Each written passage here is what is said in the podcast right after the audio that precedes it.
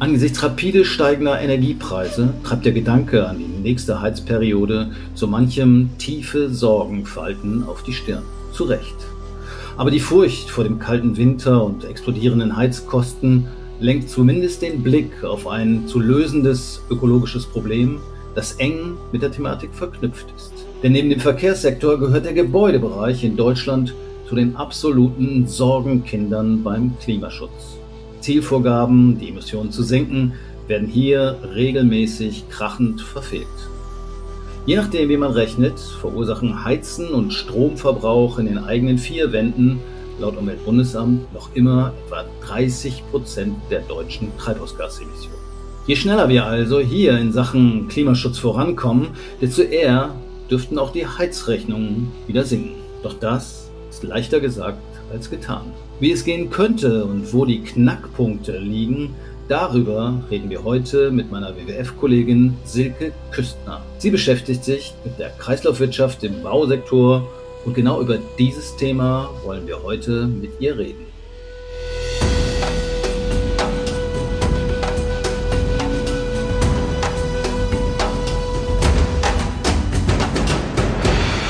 Hallo Silke.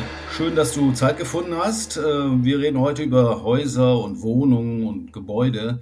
Warum ist diese Branche so wichtig aus deiner Sicht? Also wir müssen uns natürlich gerade beim Gebäudesektor auch erstmal klar machen, von welcher Größenordnung wir hier sprechen. Du hast ja gerade schon gesagt, ist verantwortlich, der Bausektor verantwortlich für ungefähr ein Drittel der Treibhausgasemissionen, aber wir haben da auch einen enormen Ressourcenverbrauch äh, in dem Sektor und ein riesiges Abfallaufkommen. Also über die Hälfte des deutschen Abfallaufkommens ähm, ist verursacht durch den Gebäudesektor. Wir haben da ähm, irgendwie 230 Millionen Tonnen Bau- und Abbruchabfälle äh, in, in, jedem Jahr. Und ähm, gleichzeitig sehen wir dort eben genau viel Emissionen, viel Energieverbrauch und auch einen Flächenverbrauch, der äh, eher steigt als viel zu sinken. Mhm. Fangen wir vielleicht mal beim Energiebereich an. Ähm, wir können ja wahrscheinlich nicht äh, alles abreißen und neu und besser bauen, vermute ich mal, weil ein Großteil der Gebäude, ich habe in einem Papier, was du mir zugeschickt hast, mal geguckt, 22 Millionen Gebäude gibt es in Deutschland ungefähr. Ähm, da wird man nicht von heute auf morgen was dran ändern können, dass die vielleicht schlecht gedämmt oder nicht besonders effizient gebaut werden worden sind. Äh, vielleicht ist das auch der Grund, warum man so langsam vorankommt beim Klimaschutz im Bauen. Ja, also beim, beim Energiethema ist es natürlich so, dass viele der Gebäude in Deutschland eben vor dem ersten Wärmeschutzgesetz noch gebaut wurden. Also damals noch in den 70er Jahren. Und äh, diese haben natürlich eine ganz schlechte Energieeffizienz-Performance, mhm. also viel schlechter als die Gebäude, die natürlich ab den 2000er Jahren gebaut ähm, wurden. Darf ich mal kurz da einhaken? Also Wärmeschutzverordnung hast du erwähnt, glaube ich 79 verabschiedet worden. Das war so ein, eine Vorgabe, wie gebaut werden musste, wurde wahrscheinlich inzwischen auch noch mal ein paar Mal verschärft, oder? Ja, genau. Also das war so der erste Vorstoß zu gucken, wie, ne, welche Energiestandards oder Effizienzstandards müssen Gebäude denn haben, um nicht zu viel Emissionen zu verursachen, aber auch, ne, damit man nicht, nicht nur quasi aus dem Fenster heizt. Mhm. Ja, ich kann mich erinnern, äh, also ich war in den 70er äh, Jahren schon geboren und äh, da waren immer so Eisblumen am Fenster morgens und wenn man Pech hatte, ist auch noch mal ein bisschen unter der Türschwelle ein bisschen Schnee reingeweht. Das wäre heute eigentlich nicht mehr denkbar, zumindest bei neuen Wohnungen nicht. Nein, auf keinen Fall. Also die, die Standards haben sich natürlich stark verbessert. Es gibt natürlich auch ganz andere Technologien mittlerweile, das zu machen. Und ähm, die werden ja auch immer weiter erhöht. Also wir sehen ja auch jetzt mit den neuesten also die neuesten Vorgaben äh, von der äh, Bundesförderung für effiziente Gebäude, die jetzt eben diesen Sommer nochmal verstärkt wurden von der Ampelkoalition, setzen ja auch einfach schon äh, viel höhere Standards voraus, als es sie früher gab. Und äh, dadurch sind natürlich die Wärmeverluste im Gebäude stark reduziert. Man muss nicht so viel heizen und dann gibt's auch keine Eisblumen an den gut isolierten Fenstern. Wir haben von 22 Millionen Gebäuden geredet ähm, und ein Großteil davon ist eben schon ganz schön alt und wahrscheinlich sanierungsbedürftig. Schafft man wahrscheinlich nicht von heute auf morgen. Äh, nee, das auf keinen Fall. Vor allem nicht mit den Sanierungsquoten, die wir in Deutschland haben. Also die liegt schon seit Jahren immer bei ungefähr bei unter einem Prozent pro Jahr. Der, der Gebäude werden energetisch saniert und eben auch renoviert. Also in 100 Jahren wären wir durch. Ja, also wir brauchen auf jeden Fall sehr viel mehr. Wir müssten die, die, die Quote eigentlich verdoppeln. Ähm, mhm. damit wir da die Zielvorgaben für das Klimaschutzgesetz einhalten können, wo wir ja die Emissionen im Gebäudesektor nochmal stark reduzieren müssen. Wenn ich das richtig gelesen habe im Klimaschutzgesetz, hat man das Ziel vorgegeben, bis 2030 hat man noch gerade äh, acht Jahre Zeit, die Emissionen zu halbieren. Ist das richtig? Ja, und da sind wir aber wirklich bei den Verbrauchsemissionen. Also nicht, was im Bau schon äh, an Emissionen anfällt, sondern wirklich nur in der Nutzungsphase, wo eben die meisten Emissionen durch das Heizen entstehen. Das heißt, ja, wir müssen es nochmal halbieren von dem Stand, wo wir jetzt ungefähr sind. Da gibt es ja auch so Zielzwischenschritte. Ähm, die eben auch in den letzten zwei Jahren, wo der Gebäudesektor seine Zielvorgaben eben auch schon nicht erfüllt hat ähm, und jedes Jahr um ungefähr zwei Millionen Tonnen CO2-Äquivalente überschritten hat. Ähm, wir haben also da noch einiges vor uns. Das heißt, wir können uns auch nicht mehr sehr viel Zeit lassen mit diesen Renovierungen. Mhm. Das heißt, da wird sich einiges tun. Hoffen wir es mal. Kann sein, dass durch die momentane Diskussion um die Knappheit von fossilen Energieträgern durch den Ukraine-Krieg ein bisschen mehr Bewegung äh, sozusagen in diesem Bereich reinkommt. Äh, das wäre dann ja vielleicht noch wenigstens ein kleiner positiver Effekt, ähm, dass man dort eben mehr Energie einsparen wird. Ja, mit Sicherheit. Also in den also gerade auch wenn wir uns anschauen, was für Heizungen zum Beispiel eingebaut wurden, was in den letzten Jahren wurde immer fast, äh, also zu knapp 70 Prozent der neu eingebauten Heizungen waren dann noch Gasheizungen. Und ähm, wir sehen natürlich, was das jetzt für Probleme verursacht, wenn man sich auf einen, so eine Energiequelle äh, konzentriert, die aber natürlich wenig im eigenen Land vorkommt und nicht erneuerbar ist. Und jetzt dieses Jahr ist natürlich aufgrund äh, der Umstände auch eine ganz starke Nachfrage nach Wärmepumpen unter anderem und einfach anderen äh, erneuerbaren Energiequellen. Und da sind wir jetzt natürlich gespannt, was das auch für Zahlen bringen wird zum Ende des Jahres, wie stark da der Wechsel ähm, schon eingeschlagen hat. Wie schätzt du das ein? Also wenn man jetzt sagen wir mal die Bemühungen verdoppeln würde zu dem, was man vielleicht bislang gemacht hat, also ein Prozent der Gebäude, hast du vorhin gesagt, wird pro Jahr äh, saniert. Wenn man das verdoppeln will, dann müsste man ja auch doppelt so viel Handwerker haben. Und ich weiß nicht, eine Ausbildung vom Heizungsmonteur, weiß nicht, zwei, drei Jahre wird das wohl mindestens dauern, oder? Ja, also das Thema Fachkräftemangel ist natürlich immer ein Engpass, den wir auch immer zu hören bekommen. Also zumal die Baubranche ja einfach schon seit Jahren boomt. Also wir hören ja immer wieder, die Auftragsbücher sind voll. Es ist einfach schon an der Kapazitätsgrenze. Wenn sich das aber natürlich ein bisschen verschiebt, also das heißt, wenn zum Beispiel weniger neu gebaut wird und man sich stärker auf Sanierung konzentriert, sind ja dann auch mehr Kapazitäten dafür verfügbar. Und klar, im Heizungsbereich ist es natürlich ähnlich, dass jetzt man ziemlich lange auf einen Termin warten muss, wahrscheinlich bis man äh, seine Wärmepumpe bekommt. Aber ähm, wir sehen ja einfach an den Kosten, sowohl an den Heizkosten als auch an den Emissionen, dass es sich lohnt, diese Änderung zu machen. Wir haben über die Heizung geredet. Ähm, in dem Papier, was wir vorhin erwähnt haben, da steht auch drin, dass man eben nicht nur auf den Gebrauch einer Wohnung, also das Heizen zum Beispiel, gucken muss, sondern auch auf die Entstehung, also das, was an Emissionen entsteht, wenn man ein neues Haus, ein neues Gebäude baut. Und das fand ich ganz spannend. Da entwickelt es sich ja so, dass offenbar mindestens genauso viel, tendenziell sogar mehr Energie verbraucht wird, um ein Haus zu bauen, als es zu beheizen oder dass man äh, 50 Jahre drin wohnen kann und heizen kann und dann hat man so viel Energie verbraucht, wie man beim Bau der Wohnung gebraucht hat. Ja, also das ist das Thema graue Energie und äh, graue Emissionen, das immer so ein bisschen in der Vergangenheit unter den Tisch gefallen ist. Also man hat in der, in der ganzen Zeit im Gebäudebereich sich immer stark auf die Nutzungsphase konzentriert. Was sieht ja auch an diesem Effizienzhausstandards und den Vorgaben, die beziehen sich immer auf den Energieverbrauch äh, in der Nutzungsphase. Und man hat mhm. eigentlich nie wirklich drauf geguckt, was wird da eigentlich verbaut in diesem Haus? Ne? Also wie viele Emissionen werden schon allein durch die Produktion der Baumaterialien verursacht, durch die Logistik, ähm, den Bau des Gebäudes und ähm, dann am Ende auch eben für, für den Rückbau oder den Abriss des Gebäudes. Und ähm, das ändert sich jetzt eben, dass man einfach noch stärker dieses, dieses Thema graue Energie mit in den Fokus rückt. Das hat auch die Ampelkoalition in ihrem Koalitionspapier mit festgehalten, dass das einfach stärker jetzt in den Fokus rücken soll, mit betrachtet werden soll mhm. äh, im Gebäudebereich. Und tendenziell wird sich ja noch verschieben. Wahrscheinlich, je besser ein Haus gedämmt ist, desto weniger Energie brauche ich beim Wohnen.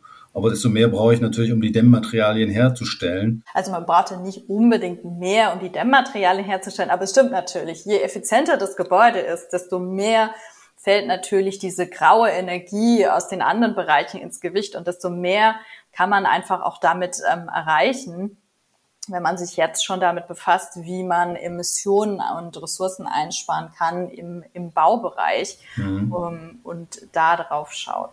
Also dass man da gar nicht mehr guckt, was für ein Heizungssystem äh, kann ich auswechseln oder sowas, sondern gleich am vorher plane, welchen Prozessen kann ich einsetzen, äh, wie kann ich äh, Zement oder Beton emissionsärmer produzieren, Recyclingbaustoffe einsetzen etc.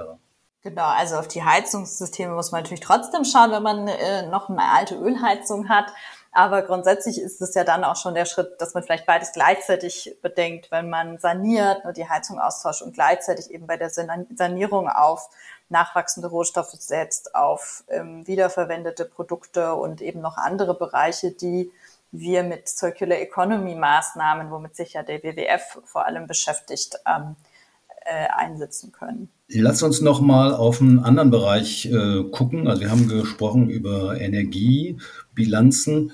Wie ist das mit dem Abfall und auch mit der Fläche? Weil immer wieder wird ja das Thema Versiegelung vom Boden thematisiert. Ich glaube, es sind 35 oder 40 Hektar pro Tag in Deutschland, die jedes Jahr zugebaut werden. Ähm, wie ist die Entwicklung da und was äh, kann man da machen oder wie muss man das beurteilen? Ja, also die Flächenversiegelung in Deutschland ähm, ist, ist, immer noch sehr hoch. Die letzten Statistiken waren in den Jahren von zwischen 2017 und 2020, dass wir etwa pro Tag 54 Hektar neu als Siedlungs- und Verkehrsfläche ausgewiesen haben. So, was ist das jetzt? Das sind ungefähr 76 Fußballfelder. Da sind noch Straßen zum Beispiel auch mit drin. Aber nur für den Gebäudebereich waren es 2020 zum Beispiel 40 Hektar pro Tag, die neu ausgewiesen wurden. Und damit sehen wir natürlich enorme Probleme. Was kann man da machen? Höher bauen? Ja, man kann natürlich statt einfach Freiflächen zu nutzen, die ja dann natürlich ne, die, die natürlichen Lebensräume von biologischer Vielfalt zerschneiden und einfach Probleme geben, dann ähm, für den Wasserhaushalt gibt es andere Ansätze. Wir sind natürlich ganz stark dafür, den Bestand zu erhalten. Also die Gebäude, die es schon gibt, es gibt ja schon so viele Wohnungen in Deutschland, um Gebäude zu erhalten, zu sanieren, statt einfach neu zu bauen auf der grünen Fläche. In den Städten ist natürlich auch gerade das Thema Nachverdichtung ganz wichtig oder Aufstockung von Gebäuden, mhm. also Dachstühle ausbauen oder eben auch die Umnutzung von Gebäuden, also alte leerstehende Industriegebäude zum Beispiel. Da gibt es ja immer mal wieder Wohnprojekte, dass diese dann in Wohnraum umgewandelt werden und ähm, ja, so gibt es einfach viele Möglichkeiten von bestehenden Gebäuden und Ansätzen, die erstmals ausgeschöpft werden sollten, bevor man dann auf der grünen Wiese nochmal weiter neu baut. Das ist das eine. Und dann habe ich gelesen, äh, die Wohnungen werden auch immer größer, also pro Kopf gesehen. Ist äh, wahrscheinlich auch eine Entwicklung, die zusammenhängt mit der demografischen Entwicklung in Deutschland, dass die Leute irgendwie alt werden und ihre Kinder ziehen irgendwann aus und dann bleiben sie da aber trotzdem wohnen auf 120 Quadratmeter, obwohl sie eigentlich nur 50 brauchen. Ja, das ist auf jeden Fall eine Entwicklung, die wir sehen. Also wo in den 90er Jahren äh, die Deutschen durchschnittlich noch auf ungefähr 35 Quadratmetern gewohnt haben, sind es jetzt schon ähm, 48 Quadratmeter pro Kopf.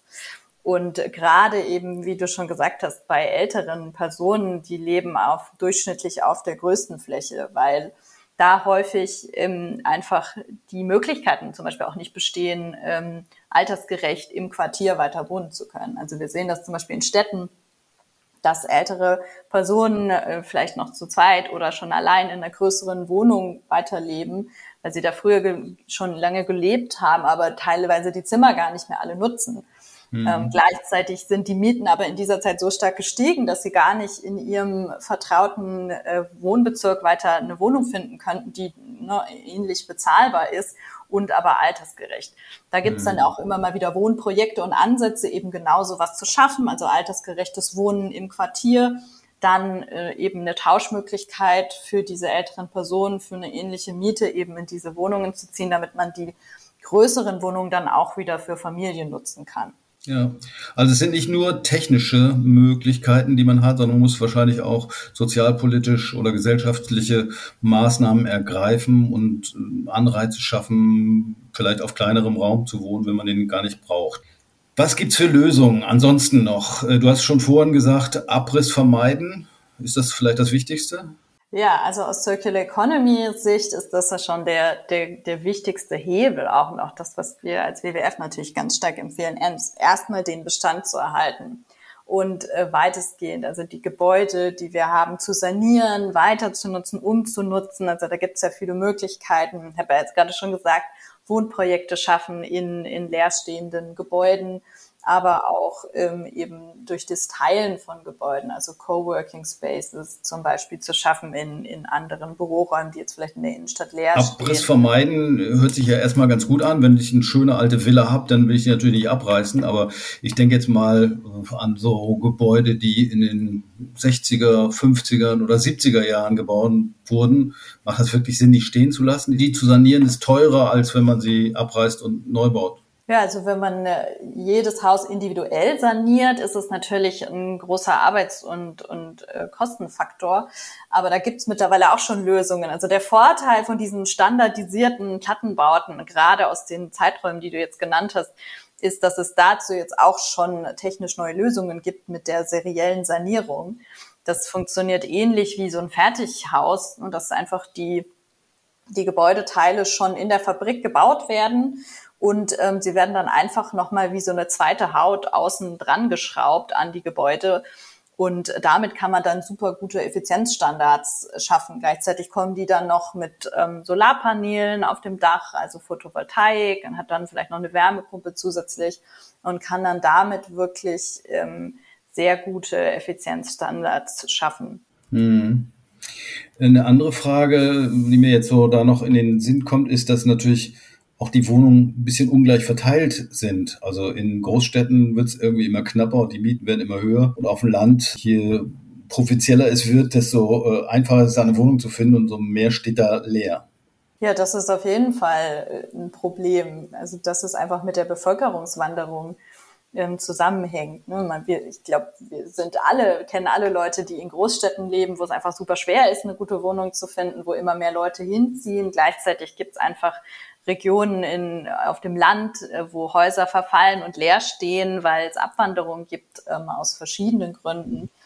Ähm, da muss man natürlich auch ansetzen und Möglichkeiten schaffen, um, um es attraktiver zu machen. Ist das nicht aus Naturschutzsicht eigentlich ganz gut? Also dann werden irgendwie Dörfer immer kleiner und irgendwann holt die Natur sich ihren, ihr Recht ihr zurück und der Wald kommt da, wo früher der Vorgarten von Einfamilienhäuser-Siedlung war. Naja, also die die Leute müssen ja irgendwo wohnen. Es ist ja nicht so, dass dann einfach weniger Leute in Deutschland wohnen, nur weil sie nicht mehr auf dem Land wohnen, sondern dann werden eben woanders dafür Häuser und Wohnungen gebaut äh, und dann gerade häufig eben in Regionen, wo eh schon ein großer Wohnungsdruck herrscht, wo vielleicht eine Wasserknappheit schon mhm. ist. Ähm, von daher ist es jetzt nicht unbedingt von Vorteil, zumal ja dann auf dem Land gerade Gebäude, die ja schon stehen, wieder verfallen und die wollen wir ja gerne erhalten und äh, sanieren. Gut, äh, dann haben wir über Baustoffrecycling noch nicht geredet. Wir hatten vorhin, also über Zement weiß man ja, ist ziemlich energieintensiv. Das ist aber nicht, sind nicht die einzigen Emissionen, die da entstehen. Was ich gelernt habe, ist, dass man viel davon gar nicht vermeiden kann, weil durch die Produktion von Zement oder Beton äh, knackt man irgendwie Kalkgestein auf und äh, in diesem Kalkgestein ist äh, CO2 gebunden und das wird frei und das kann man auch nicht vermeiden, indem man äh, ja, regenerative Energien einsetzt. Ähm, aber man könnte ja Beton durch Holz ersetzen oder andere Dinge. Was siehst du da? Tja, also da gibt es natürlich einige Möglichkeiten im, im Gebäudebereich. Also Baustoffrecycling ist natürlich das eine, aber wo ich zumindest, wo ich zuerst nochmal ansetzen würde, ist ähm, auch die Wiederverwendung von ganzen Gebäudekomponenten. Also bevor man Materialien zerkleinert in Einzelteile und dann ne, natürlich energieintensiver wieder recycelt, ist es ja viel interessanter, erstmal zu gucken, was kann ich denn als ganzes Stück direkt so wiederverwenden. Also gibt es Ziegel auf meinem Dach, die ich einfach nochmal kurz ein bisschen aufbereite und dann wieder einsetzen kann. Kann ich zum Beispiel Stützbalken aus Holz aus meinem Gebäude ähm, wieder weiterverwenden oder komplette Fenster und Türen.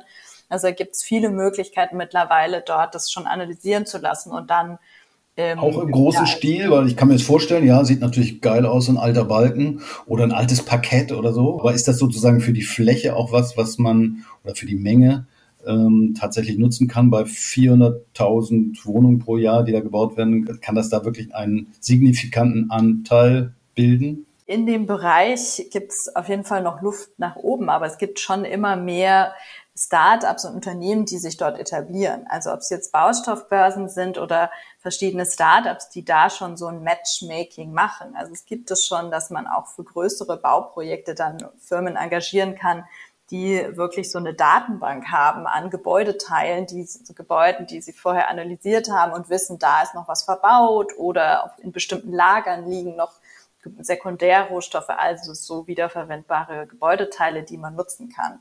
Das gibt es schon. Ob wir jetzt damit 400.000 Wohnungen im Jahr bauen können, das ist bis jetzt noch nicht möglich, denke ich. Andererseits ist es so ein bisschen so ein Henne-Ei-Problem. Das heißt, ähm, wir wissen häufig noch nicht, was es in den ganzen Gebäuden verbaut. Denn es früher, es gab halt mal Baupläne, die sind irgendwo auf dem Papier, die werden dann vielleicht mal so weitergereicht, wenn das Haus verkauft wird. Aber wenn das Gebäude dann mal 50 Jahre alt ist, dann weiß keiner mehr, wo, wo der alte Plan ist. Und deswegen sitzen wir da so ein bisschen im Dunkeln. Stichwort zirkulär planen hört sich ja schön an, äh, aber was, was versteht ihr eigentlich genau darunter? Ähm, wie stellt ihr euch das vor? Also einmal ist natürlich dann beim Gebäudedesign, dass man schon so plant, dass es einfach leichter reparierbar ist und besser sanierbar und besser recycelbar ist, wie man so Gebäude baut, also zum Beispiel mit Stecklösungen, statt dass man Gebäudeteile verklebt. Mhm. Ähm, auf der anderen Seite ist einfach ein wichtiger Aspekt dazu nochmal, dass wirklich digital festgehalten wird, was wie in welchem Gebäude verbaut ist. Also da gibt es dann so Gebäuderessourcenpässe, die erstellt werden. Und äh, damit schaffen wir auch die Grundlage, um einfach wirklich mehr Sekundärrohstoffe, also wiederverwendete Baustoffe im in Deutschland nutzen zu können. Das heißt, wenn also dann hat man so eine Art DVD und dann sieht man sein Haus in 3D und guckt, ah, da laufen die Rohre da lang und da ist, ist das Parkett äh, gebaut und hier ist der Stuck an der Decke und aus diesem Material. Ja, also das kann auf einmal so aussehen. Gleichzeitig gibt's natürlich dann auch noch so, wie wird als Kataster festgehalten. Da ist dann eher erstmal dokumentiert, ne, wie viel Prozent von was äh, wo verbaut ist. Also eben mehr, ne, wie viel Glas haben wir im Gebäude, wie viel Beton ist da drin. Aber klar, es gibt auch noch mal so einen digitalen Zwilling. Und was das Tolle daran ist, wenn das mal in der Breite sich etabliert hat, in, in vielen Gebäuden, dann haben wir nämlich einfach eine Datenbasis, die wir nutzen können. Also wir sprechen hier von so landesweiten oder bundesweiten Gebäudekatastern. Das heißt, vorhin ging es ja darum, gibt es überhaupt genug Rohstoffe, die wir nutzen können aus Gebäuden. Das wissen wir ja immer nicht, aber dann wissen wir es. Dann gibt es natürlich Möglichkeiten, das abzuspeichern und reinzuschauen, was ist denn in meiner Region verfügbar an Materialien, an Gebäuden, die schon verbaut sind, aber vielleicht schon älter sind und ähm, demnächst abgerissen werden. Okay, dann weiß man genau, hier sind noch ein paar schöne Ziegel, die passen genau zu dem, äh, die ich brauche für meine Terrasse oder was auch immer. Genau. Und dann, wenn wir nochmal wirklich nochmal weiterdenken, gibt es ja auch einfach schon äh, digitale Lösungen, dass es dann äh, nur Apps geben wird, die dir dann schon selber zusammenrechnen. Also was kannst du in deiner Region an Sekundärrohstoffen gebrauchen und ne, wie kannst du dein Design so wir haben über Baustoffe, Recycling oder nee, Recycling ist es eigentlich gar nicht, sondern eine Weiternutzung von äh, Elementen oder Bauelementen von alten Gebäuden gesprochen. Aber es ist ja auch eine Kostenfrage. Es ist ja wahrscheinlich nicht unbedingt billiger. Ähm, ich sage jetzt mal, gebrauchtes Edelparkett zu irgendwo rauszureißen und neu einzubauen. Da geht ja wahrscheinlich das neue Parkett äh, einfacher. Also ich denke, es kommt drauf an, ne, was man für Materialien nutzt. Ähm, was dann letztlich günstiger ist oder nicht. Also wir hatten auch vielleicht dann andere Transportwege, wenn es eben schon Baustoffbörsen gibt, auf denen so Sekundärrohstoffe zur Verfügung stehen, sind die häufig aus der Region, da muss es nicht so weit transportiert werden. Und ähm, häufig sind die dann auch einfach schon mal günstiger, weil es natürlich gebraucht ist. Andererseits, klar, äh, sind die in kleineren Mengen verfügbar. Es ist auch ein Aufwand, äh, so ein Gebäude einfach selektiv rückzubauen, anstatt da einfach hinzugehen und das ne, mit so einem großen Gerät abzureißen, dass es danach nur noch Bauschutt ist. Das ist klar aufwendiger, aber es, es lohnt sich auf jeden Fall. Also hm. sowohl Aber für es, Einzelne. Es widerspricht dem vorhin genannten seriellen Bauen, oder? Also weil unendlich viele, äh, weiß ich nicht, Eichenfenster, die noch irgendwo verbaut waren, wird es nicht geben. Nee, also das serielle Sanieren ähm, das ist damit wahrscheinlich schwerer zu realisieren. Aber das ist ja auch nicht, also serielle Sanierung ist ja auch nicht für alle Gebäude wirklich machbar. Ich glaube, laut Analysen sind es ungefähr eine halbe Million äh, Wohngebäude in Deutschland, die damit gut ähm, saniert werden könnten aus eben den 50er bis 70er Jahren. Und für den ganzen Rest kann man dann aber auch noch die, die Sekundärrohstoffe gut nutzen, weil ähm, dafür eignet sich die serielle Sanierung ja noch nicht so gut. Also wir müssen wegkommen von dem sogenannten Fast Wohnen, sondern eher auch auf Langfristigkeit, gerade im Bausektor setzen und alte Materialien, Bauelemente weiter nutzen und vielleicht auch äh, stärker wertschätzen. Wie siehst du es? Was würdest du wünschen von der Politik, damit das alles besser gelingt? Von der Politik wünschen wir uns natürlich zuallererst, dass sie mit einer Vorbildfunktion vorangeht. Das heißt also, viele der Kriterien, die wir haben für nachhaltige Gebäude, dass diese schon mal direkt in öffentlichen Gebäuden umgesetzt werden. Also, dass man sehr äh, effiziente Gebäude baut, dass man dort die alle schon mal direkt mit PV-Anlagen ausstattet, also die mhm. Solarenergie. Wer ist da zuständig? Sind da dann die Gemeinden, die, die Bundesländer oder kann da der Bund Vorgaben machen? Das kommt auf den Bereich an, aber in vielen Bereichen kann einfach durch das Gebäudeenergiegesetz zum Beispiel der Bund schon viele Vorgaben machen. Mhm. Und ähm, und auch unterstützen oder eben zum Beispiel auch, wenn es zum Bereich Förderung geht, da gibt es ja eben diese Bundesförderung effiziente Gebäude, die ja dort schon ähm, einfach regeln kann, was sie wie fördert. Und das wurde ja jetzt einfach unter der Ampelkoalition nochmal ähm, angehoben, die Vorgaben, um dort einfach eine Lenkungswirkung zu haben. Mhm. Wenn du Bauministerin wärst, was würdest du dann als erstes machen? Äh, als Bauministerin würde ich als erstes mal eine bundesweite Entscheidungskaskade einführen. Also, dass man quasi für Bauprojekte immer erst durchgehen muss, dass als allererstes der Bestand erhalten wird, dann in, als zweite Möglichkeit der Bestand erweitert wird und nur im letzten Schritt, wenn es gar nicht anders geht, äh, wirklich Gebäude abgerissen und dann neu gebaut wird. Also damit wäre schon sehr viel geschafft, indem man wirklich so Abriss einfach nicht ohne weiteres genehmigt, sondern nochmal genau hinschaut und prüft, ob das nicht aus ökologischen und sozialen Gründen doch einfach besser erhalten wird. Schwer umstritten ist ja auch noch was anderes. Viele träumen vom Häuschen auf der grünen Wiese. Die Grünen haben, glaube ich, vorgeschlagen, sowas zu verbieten oder zumindest stark einzuschränken. Wie ist deine Einschätzung da? Naja, also wir haben ja einfach schon gesehen, ne, dass der Wohnraumbedarf stark steigt, dass Flächen versiegelt werden. Von daher ist es natürlich immer gut, sich einfach auch als Verbraucherin zu überlegen, wie man wohnen möchte und ob man wirklich ein großes Eigenheim auf dem Land braucht oder ob es auch Möglichkeiten gibt, einmal natürlich ein schon existierendes Gebäude zu nutzen, aber auch nur in Wohnprojekten oder so Flächen zu teilen, auf kleinerer Fläche zu leben. Und ähm, klar sind natürlich Wohnungen grundsätzlich dann eher ähm, haben weniger Emissionen, nur wenn man mhm. sich ja vieles teilt im Vergleich zu einem Eigenheim. Gut. Wie wohnst du? Ein Tiny House, so ein kleines irgendwie auf Rädern? Ich wohne, ich wohne nicht in einem Tiny House, ich wohne ja in Berlin. Ähm, da gibt's nicht so viel Platz ein Eigenheim. Ich wohne auch in der Wohnung und ja, habe dann natürlich als Mieterin auch einfach wieder begrenzten Einfluss darauf, also wie ich heize, also was wir für eine Heizung haben, wie gut das Gebäude isoliert sind. In Berlin gibt's ja auch sehr viele ältere Gebäude. Damit müssen wir uns leider herumschlagen und ähm, schauen, wie wir dann einfach das Beste daraus machen. So viel zum Thema Bauen und Umwelt. Vielen Dank, Silke, für deine Einschätzung. Statt Schaffe, Schaffe, Häusle bauen, sollte es in Zukunft wohl vor allem Schaffe, Schaffe, Häusle sanieren heißen. Und da sind die Herausforderungen und Potenziale der Umweltentlastung wirklich gewaltig. Die bisherige Sanierungsquote von einem Prozent wird nicht reichen, den Gebäudebestand in Deutschland fit zu machen.